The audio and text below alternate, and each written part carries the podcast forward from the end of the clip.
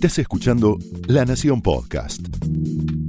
A continuación, Francisco Olivera y Carola Gil, junto a Marcelo Gatman y otros periodistas, te cuentan todo lo que está pasando en el país y en el mundo en Lo que trae el día.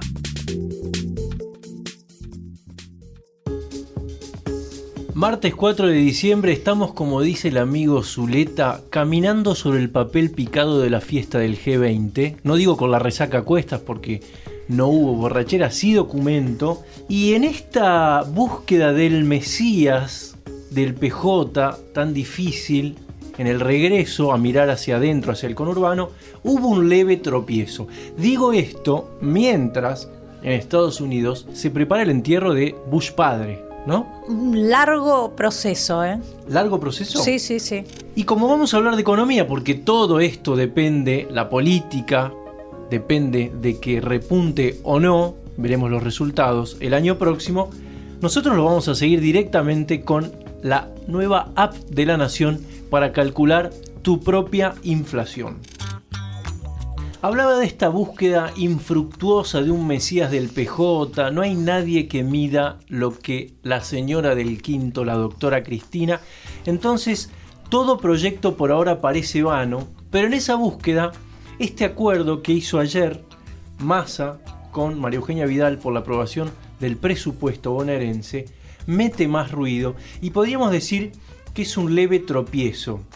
Aumenta un poco la desconfianza de el PJ, los intendentes, que cada tanto lo miran a Massa diciendo, ¿y este para quién juega? ¿No? A Urtubey le pasa lo mismo. Ese es el problema. Ayer me decía un intendente, Massa algo arregló. O guita o cargos. Cargos es muy simple, en la política proliferan. Están vacantes, por ejemplo, los del Tribunal de Cuentas, que mide exactamente casi online la gestión de cada municipio hay algún cargo vacante, pero puede ser cualquier otro, la justicia, el Banco Provincia, veremos. Ahora, cuando te dicen guita, claro, ahí, quería guita es campaña, porque después de los cuadernos nadie puede o quiere poner plata y lo sabemos y nos encaminamos hacia la campaña más austera probablemente de la democracia. El cortocircuito con masa del PJ tiene un problema y es primero que masa mide 6% o no más del 6%. Nada se puede discutir con esos números. Pero además es que sería un gran candidato si quisiera no ser presidente como él quiere, sino gobernador.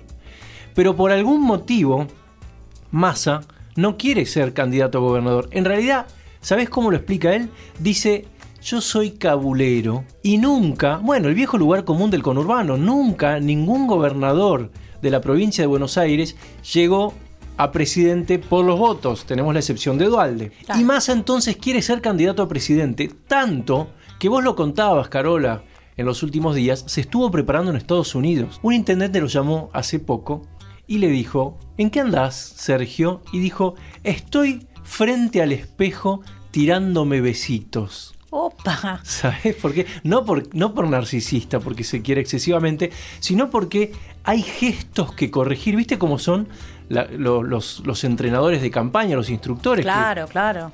Que por ahí ese gesto da soberbio, por ejemplo. Ese da sobrador. Bueno, hay muchas cosas por corregir.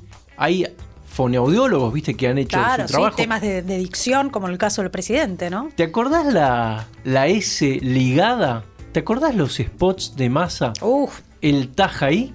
¿Te lo acordás o no? Yo te lo traje. Hola, soy Sergio Massa y te quiero hablar a vos que estás ahí en un rinconcito de Corrientes. Más allá de la dicción o los gestos o las muecas de masa o si se tira besitos o no frente al espejo, lo importante es lo que él puso como condición para acompañar la aprobación del presupuesto que Vidal necesita. Y eso sí tiene que ver con un viejo pedido desoído hasta ahora, veremos hacia adelante, que es el desdoblamiento de las elecciones a intendente. Es decir, intendentes que compitan antes que la elección presidencial.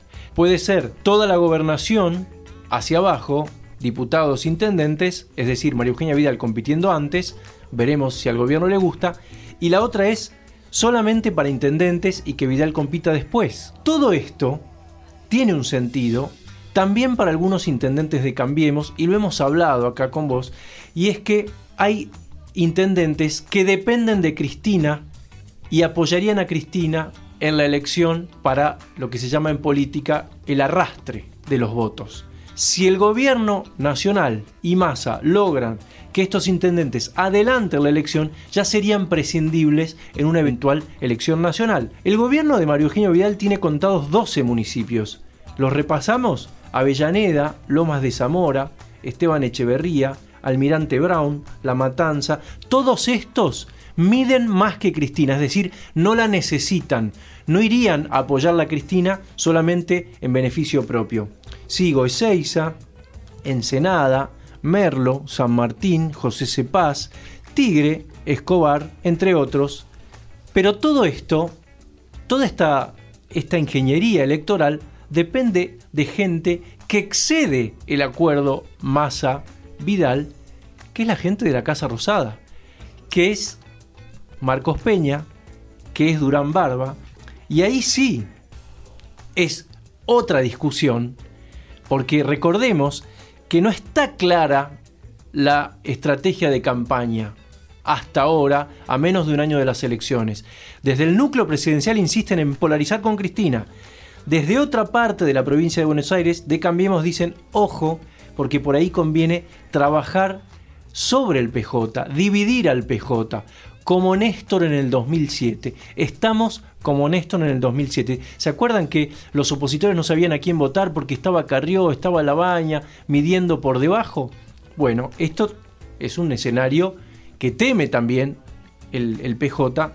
Veremos qué es lo que pasa. Esa decisión hoy está del lado de Macri, del lado de Durán Barba y del lado de Peña, que todavía no sabemos qué piensan. Va a ser un año bastante largo electoral. Pero todas estas son discusiones coyunturales porque las elecciones pasan, todo termina, la vida termina y si no preguntale a Bush padre que va a ser enterrado el jueves recién, Pancho. Ah, mira. Pensá Pasado que mañana. sí, murió el, el viernes pasado, perdón, a los 94 años, después de muchos años de, padecer la enfermedad de Parkinson. Ayer lo llevaron desde Texas, su, su estado, a Washington, D.C. ¿Sabes quién, quién lo acompañó en el viaje? Su perro, tenía un perro labrador que lo acompañaba, Sally Sally. Lo estuvo, estuvo acompañando el, ataúd en Texas y voló con el presidente a Washington. ¿Perro o perra? Perro. Perro. Perro, perro labrador. El, vocero de la familia, Jim McGarth, publicó una foto en, Instagram donde estaba el perro ahí frente al, al ataúd y el mensaje decía misión cumplida. Lo acompañó hasta el último momento. Por supuesto, foto muy, muy viral.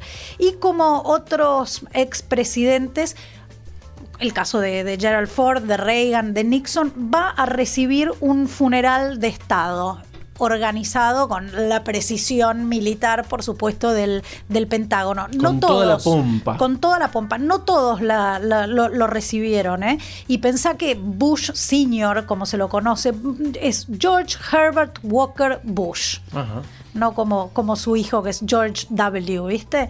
Bueno, pensá que él no votó por Trump en 2016 y aún así Trump dice que quiere que, le rindan honores y hasta le, le ofrece el, Air Force One, el, que no el es avión. Trump?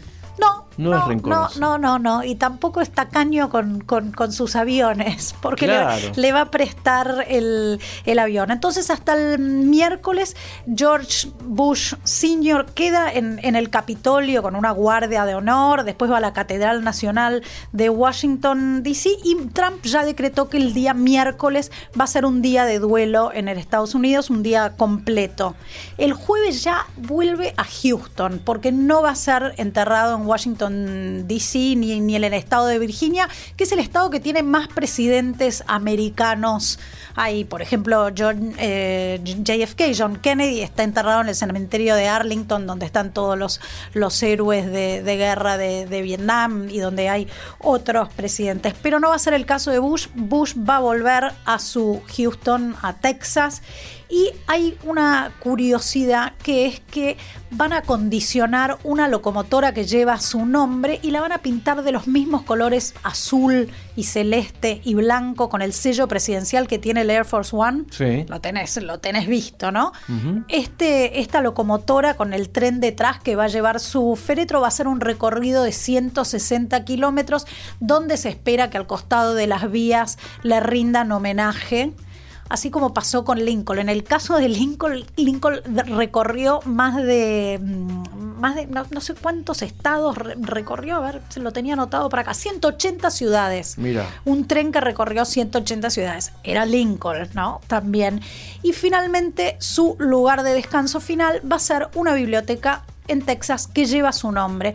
Estuve investigando, hay varios eh, presidentes que terminaron y eligiendo su, destino final, sus bibliotecas caso de Nixon, caso de Ford y caso de Reagan, bibliotecas que llevan su nombre, ahí va a ser el lugar a donde termine Bush padre, junto a Bárbara, su mujer, que murió hace unos años, y a una hija muy, que, murió muy chica, que se llamaba Robin, que había muerto de leucemia, que también está ahí.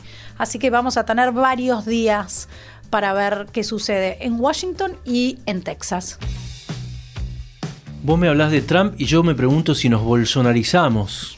Porque ayer se dio a conocer el reglamento de las fuerzas de seguridad que autoriza, y esto es la, si se quiere, el punto más polémico, a las fuerzas de seguridad a disparar a sospechosos en fuga a cinco días de cumplirse un año del episodio de Chocobar.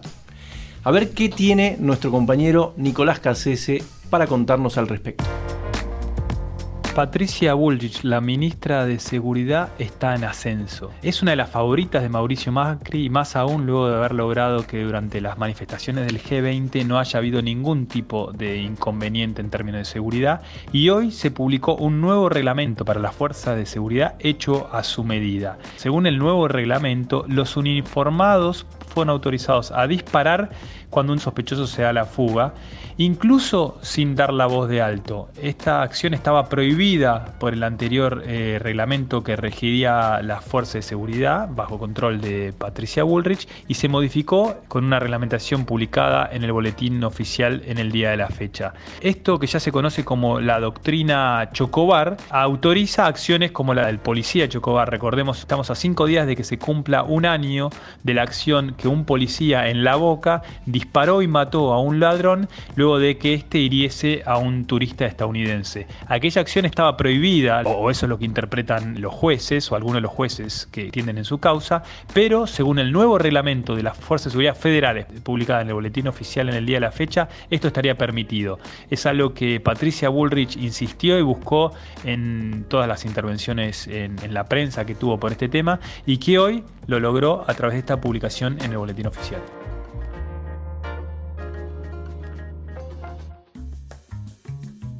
Yo quiero saber cuánto es mi inflación personal. Mirá que gasto en, en precios desregulados.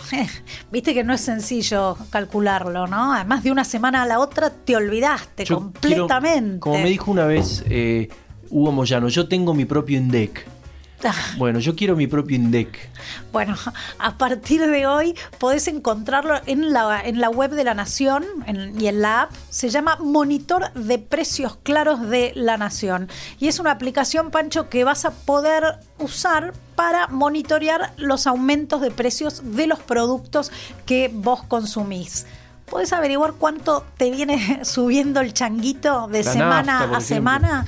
Bueno, lo que puedes hacer es eh, seleccionar una de las opciones. Hay algunas opciones ya predeterminadas, por ejemplo, para solteros, para parejas, para familias con chicos, ese es tu caso para jubilados y ahí te puedes armar tu changuito a medida. ¿Cuáles son los productos típicos que vos consumís? Puedes elegir entre productos de almacén, frescos, bebidas, productos de limpieza, higiene personal y las opciones de estándar y premium, ¿no? Porque eso también depende qué tipos de, productos eh, elegís.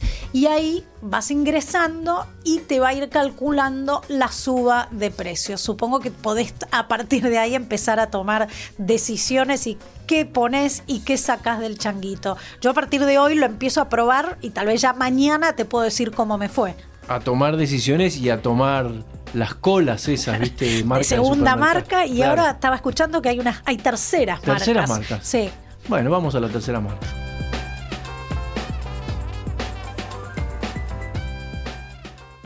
Esto fue Lo que trae el día, un podcast exclusivo de La Nación. Escucha todos los programas de La Nación Podcast en www.lanacion.com.ar. Suscríbete para no perderte ningún episodio. Estamos en Spotify, Apple Podcast, Google Podcast y en tu reproductor de podcast favorito. Seguí escuchando La Nación Podcast.